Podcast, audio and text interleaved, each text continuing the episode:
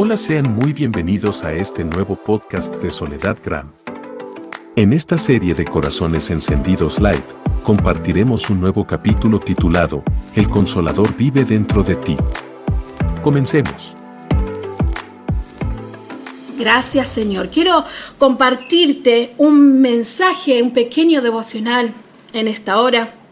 Y ahí que me estás viendo por primera vez, quiero decirte que eres bienvenido y que el Señor te ama con todo su ser. El Señor quiere decirte que Él está ahí con los brazos abiertos, esperando que tú lo aceptes y que toques a la puerta, que Él te llama. Si me estás viendo por primera vez y estás sin entender lo que estás escuchando o lo que estás viendo, déjame decirte que el Señor y el Espíritu Santo de Dios va a obrar en ti a través de la pantalla. No va a ser mi talento, no va a ser todo lo que estamos haciendo, lo que pueda ser yo con mi fuerza, no es soledad gran. Es el Espíritu de Dios quien va a tratar a tu corazón. Muchos nosotros, los cristianos, hemos escuchado hablar del Espíritu Santo, pero muchos desconocemos su personalidad, su función y para qué está. Tal vez no escuchaste hablar de quién es el Espíritu Santo, pero de esto te quiero hablar hoy. ¿Quién es el Espíritu Santo? ¿Quién es el que mora en nosotros? Y, es titulado este devocional como El Consolador vive dentro de ti. El Espíritu Santo es la tercera persona de la Trinidad. Dios Padre, Dios Hijo y Dios Espíritu Santo. Es el Dios mismo en toda deidad. En la Biblia es llamado como el, el consolador. Y esto lo dice en Juan 14, 26. Dice así, pero el consolador, el Espíritu Santo, a quien el Padre enviará en mi nombre, los, les enseñará todas las cosas y les hará recordar todo lo que les he dicho. La Biblia fue revelada a los, por, el, por el Espíritu, lo escribió el mismo Espíritu Santo y fue revelada hacia los apóstoles que escribieron cada carta y que hoy nos está edificando hacia la iglesia como cuerpo de Cristo. Él es, dice que Él es nuestro abogado, Él es nuestro defensor. El Espíritu Santo nos conduce, nos instruye, nos enseña, nos guía a toda verdad. Es una persona con todas las cualidades, aunque no sea visible en este mundo, pero es una persona que tiene personalidad, que tiene intelecto, que, que puede ser mi amigo, que yo lo, que puedo hablar con él, que él me puede escuchar, que él me oye y que yo puedo hablar con él a diario. El Espíritu Santo es comunión, como decíamos, es amistad, es relación por la gracia del amor de Dios. Y gracias a Él que yo puedo comunicarme con el Padre. Él me comunica con Dios y hace que haga su voluntad y que cumpla su propósito en mí. ¿Qué es lo que no es el Espíritu Santo? El Espíritu Santo muchas veces nosotros decimos mal, se nos han enseñado mal en las iglesias o corrientes o doctrinas que el Espíritu Santo es una electricidad, una corriente, un viento, un, fuego o una paloma. Pero déjame decirte que no es eso. Esas son manifestaciones del Espíritu Santo. El Espíritu Santo es una persona real que vive en medio de nosotros. Desde el Génesis hasta hoy el Espíritu Santo es una persona no visible en lo natural, pero sí en lo sobrenatural. El Espíritu Santo no señala tus errores para avergonzarte, sino que señala para perfeccionarte, para perfeccionarnos y levantarnos en los momentos que estamos mal y cuando estamos bien está para fortalecernos. Nadie en este mundo puede convencerte, nada, no existe nada ni nadie que pueda convencerte de lo que es bueno y lo que es malo.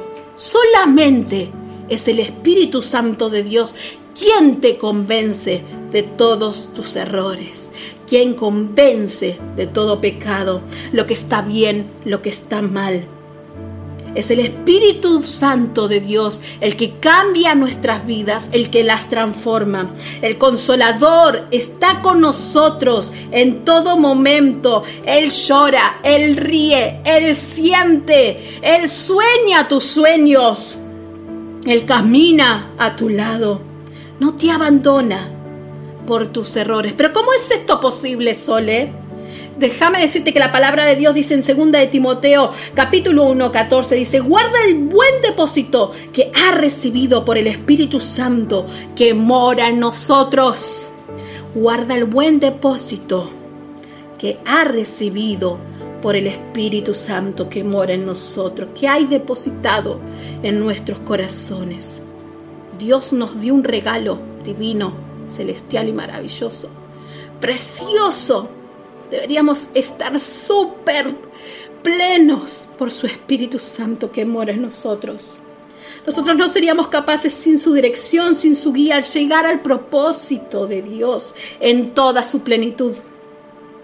Debemos ser llenos, renovados por su presencia y sacar eso que hay en nosotros, en ese depósito, lo que Dios puso en nosotros.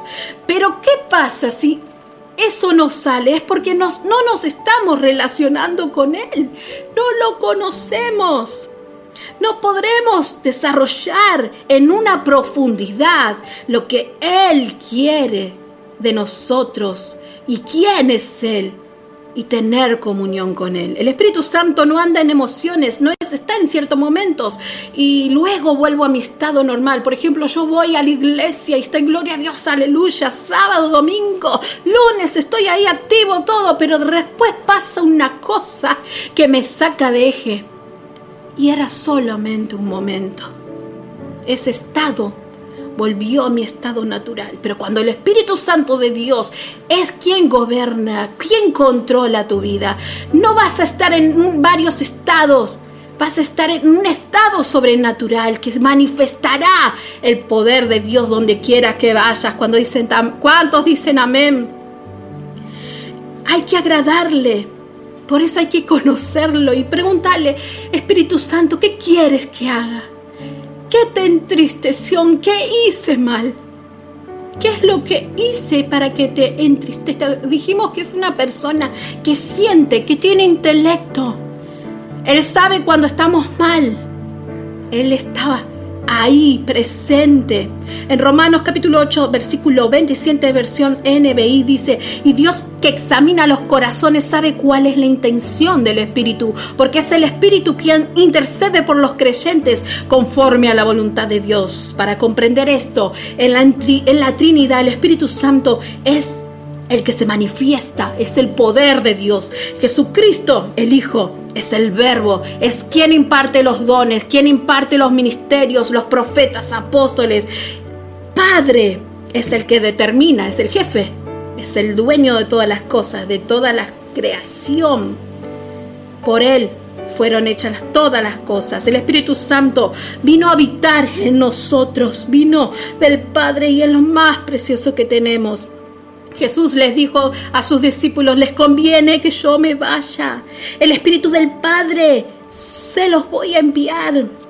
Jesús cumplió su voluntad aquí en esta tierra, cumplió el plan del Padre, pero falta una parte Ahora le toca a Él, al Espíritu Santo, a la presencia de Dios. Por eso dijo, es necesario que yo me vaya para que Él venga. En Juan capítulo 7, 37 dice, el que tenga sed, venga a mí. Y de, su interior correrán ríos de agua viva. No está diciendo desde el cielo, te está diciendo desde tu interior correrán ríos de agua viva. A veces esperamos que descienda el poder del cielo cuando Dios nos dio el poder aquí en la tierra, en nuestro interior. Hay que activarla, hay que despertarla, hay que descubrir cómo hacer para que se avive. ¿Qué es lo que está interviniendo? ¿Qué es lo que está el obstáculo que frena los planes de Dios y, y poder fluir y ver su manifestación?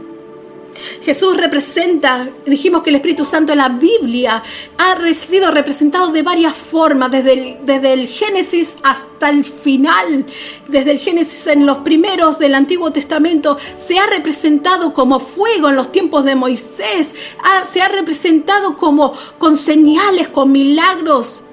El Espíritu de Dios siempre estuvo ahí ha habitado en el arca, en el tabernáculo. En el Nuevo Testamento habitó en un cuerpo, el verbo hecho carne, en Jesús de Nazaret.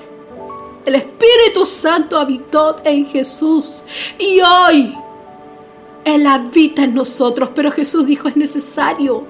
Cuando Él murió y resucitó, se llevó consigo también su cuerpo y así vino el Espíritu Santo aquí en la tierra a morar en nosotros.